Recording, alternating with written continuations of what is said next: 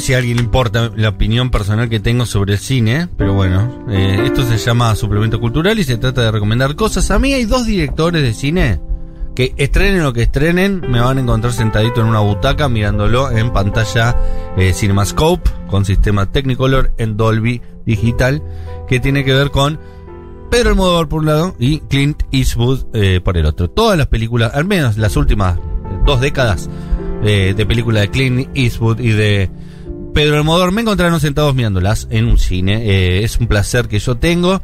Eh, cualquiera de estos dos directores que tienen una obra muy personal, cada uno de ellos, con su estética, con sus gustos, con sus universos, con sus colores.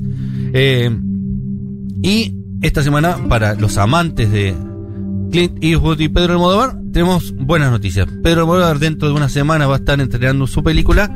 Eh, Vamos. y esta semana se estrenó, esta semana pasada en realidad se estrenó Cry Macho, la nueva película de Clint Eastwood, eh, un señor ya muy mayor, estamos hablando de unos 91 años de edad si no me equivoco, director, actor, eh, guionista, todo lo que tiene que ver con la industria del cine lo hace él mismo con sus propias manos. Es como una especie de emprendedor del cine, al mejor estilo de directores de, de otras épocas como Woody Allen eh, o, o Adrián Suárez, acá podría ser también, que vieron que dirigen, actúan, eh, Showrunner. protagoniza sus películas, las ideas son de ellos, eh, con distintos niveles de, de perfección, por supuesto, no es lo mismo Adrián Suárez que Clint Eastwood, ni que Pedro Almodóvar, pero Clint Eastwood es para las personas más grandes, para su papá, sus abuelos, sus, sus bisabuelos, eh, fue protagonista de, de- de muchísimas películas western de la década de 60, 50 en Estados Unidos Norteamérica, que llegaban muchísimas a la República Argentina porque se veían lo que antes se llamaba como eh, cine, cine continuado, que vos podías ir a ver una película, veías dos o tres, y se veían muchas películas de Clint Eastwood, eh, que era un galanazo, aparte en su momento, es decir, todas las mujeres y, Hermoso. y hombre, hombres que, que reconocen la belleza masculina podían decir, oh, qué buen hombre, qué bello es el bueno de Clint.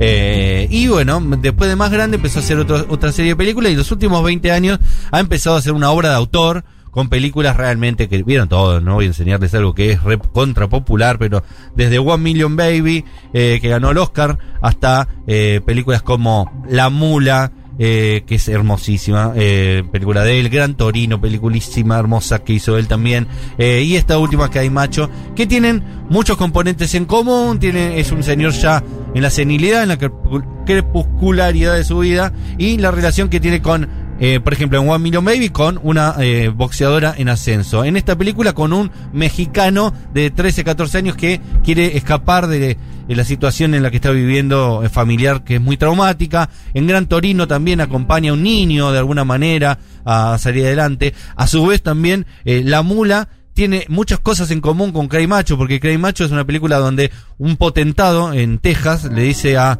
eh, un ex eh, líder de, de, de- un equipo de rodeo, digamos que sería como los que doman los caballos eh, eh, en el Far West, que tiene que ir a hacer un envío eh, a pedido de, este magnate que le debió un favor, y es ir a recuperar a su hijo que vive en México, y este chico que vive en México en algún punto también funciona como la mula, que es el tipo que tiene que traficar algo. En, la mula era una droga, en este caso es un directamente una persona, porque es ilegal que ingrese a- al país. Así que bueno, muchos puntos en común en las últimas películas de Clint y esta película quizás no sea la mejor película de su carrera, eh, quizás no sea una obra de arte mayúscula, quizás no sea un momento, ay, qué belleza el cine, me enamoré, pero sí, eh, si viste toda su obra no te la puedes perder y especialmente como dijo Luquita Rodríguez, que es un gran crítico de cine además, ¿Vos qué vas a hacer a los 91 años? Vas a ser un viejo de mierda, te vas a mirar y te vas a cagar encima y vas a estar un geriátrico y ni tus hijos te van a ir a visitar.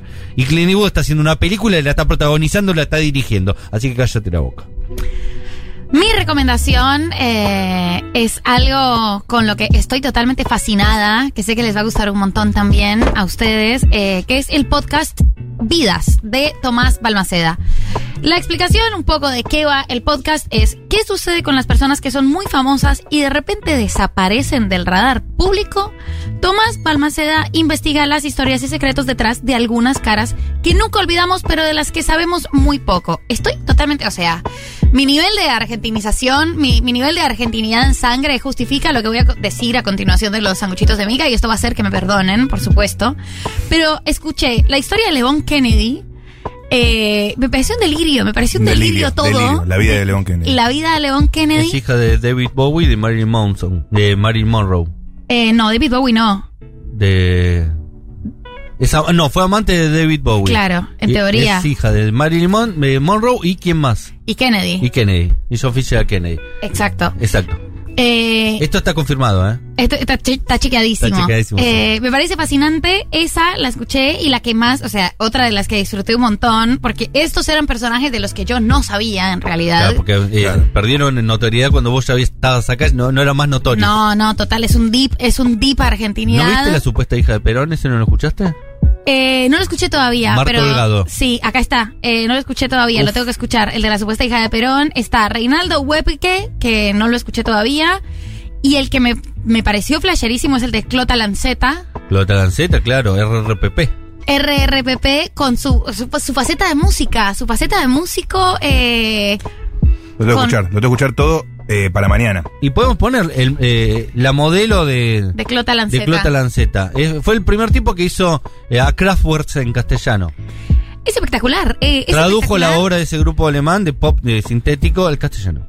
Eh, en un, un castellano eh, Clota Lancenesco, ¿no? Claro, pero además esta, esa estética de los noventas, es todo tan noventas, tan noventas. Y el podcast está buenísimo porque cuenta las historias, tiene un montón de, de audio, de archivo eh, y un montón de investigación. Es espectacular, o sea, vale mucho la pena. Estoy totalmente fascinada desde el de Ricky Ford, que no me pasaba. Eh, Y tiene algo que ver, son parientes. Tiene algo que ver, son parientes, son primos, son primos segundos. Esa cosa medio, Eh, medio pop.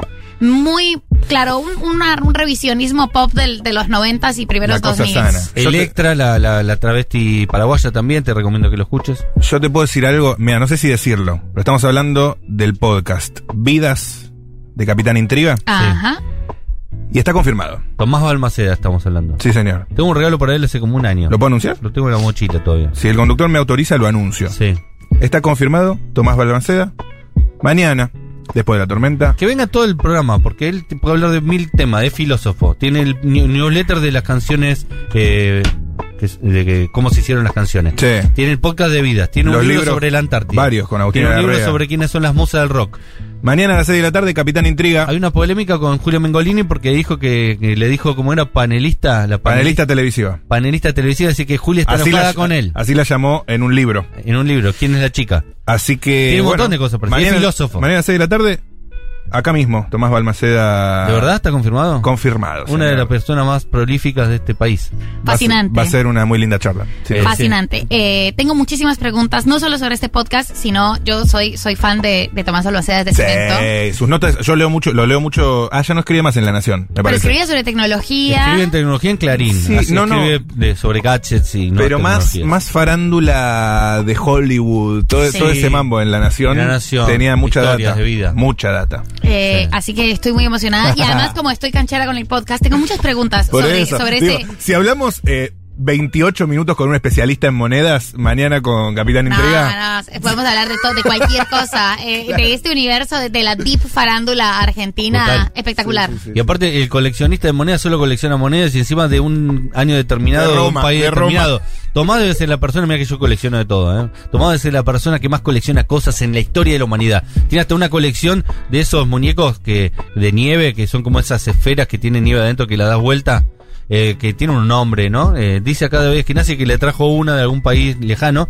Eh, Snow, eh, Snow Pop, creo que se llaman, o algo así. Eh, bueno, ah, tiene un nombre que ahora no recuerdo.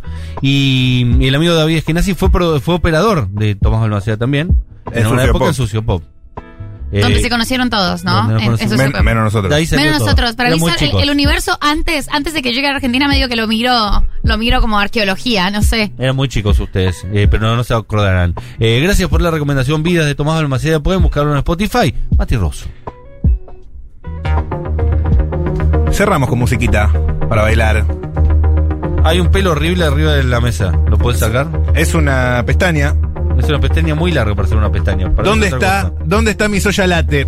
Suena la creación maestra de Leorio. El año pasado, tengo tantos amigos que el año pasado se sentaron en un estudio eh, durante la pandemia e hicieron genialidades. Bueno, esta es una de ellas. ¿Dónde está mi soya latte? Así se llama el disco y este, el tema homónimo, suena Leorio en Futurock. Rock. se cayó y yo comprendo si existo o no.